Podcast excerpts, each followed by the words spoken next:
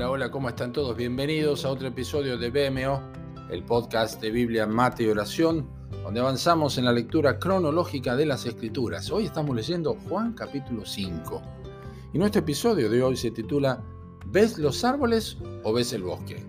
Así dice nuestro texto de hoy, que es Juan 5, 39 al 40. Escudriñad las Escrituras, porque a vosotros os parece que en ellas tenéis la vida eterna, y ellas son las que dan testimonio de mí, y no queréis venir a mí para que tengáis vida.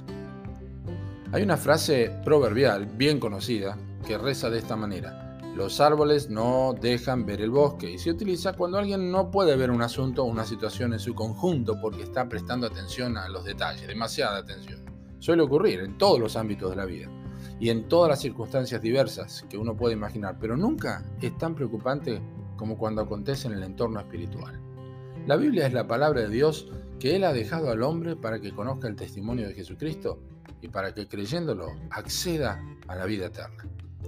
Los judíos del tiempo de Cristo y desde mucho antes de Él buscaban diligentemente a Dios en las páginas del Antiguo Testamento, pero fallaron en reconocer quién era Jesús.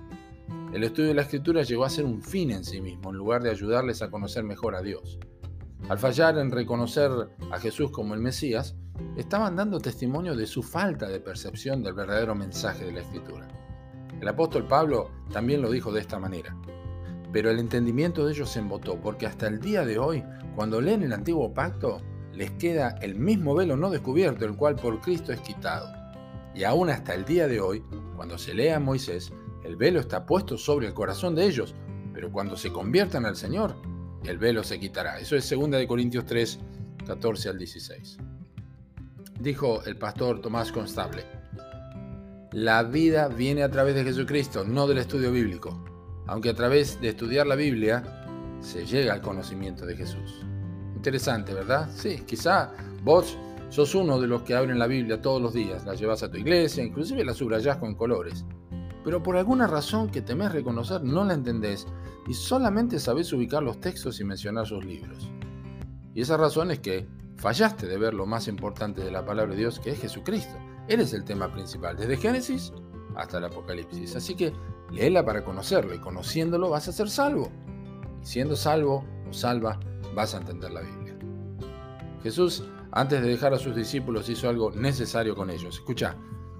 Entonces les abrió el entendimiento para que comprendiesen las escrituras y les dijo, así está escrito, y así fue necesario que el Cristo padeciese y resucitase de los muertos al tercer día y que se predicase en su nombre el arrepentimiento y el perdón de pecados en todas las naciones, comenzando desde Jerusalén. Eso es Lucas 24, versículos 45 al 47. Recuerda el Salmo 47, dice, en el rollo del libro está escrito de mí, es un salmo mesiánico.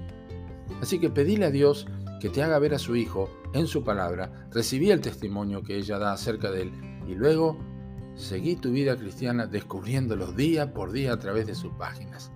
No te pongas a contar árboles. Disfruta de todo el bosque. Que Dios te bendiga.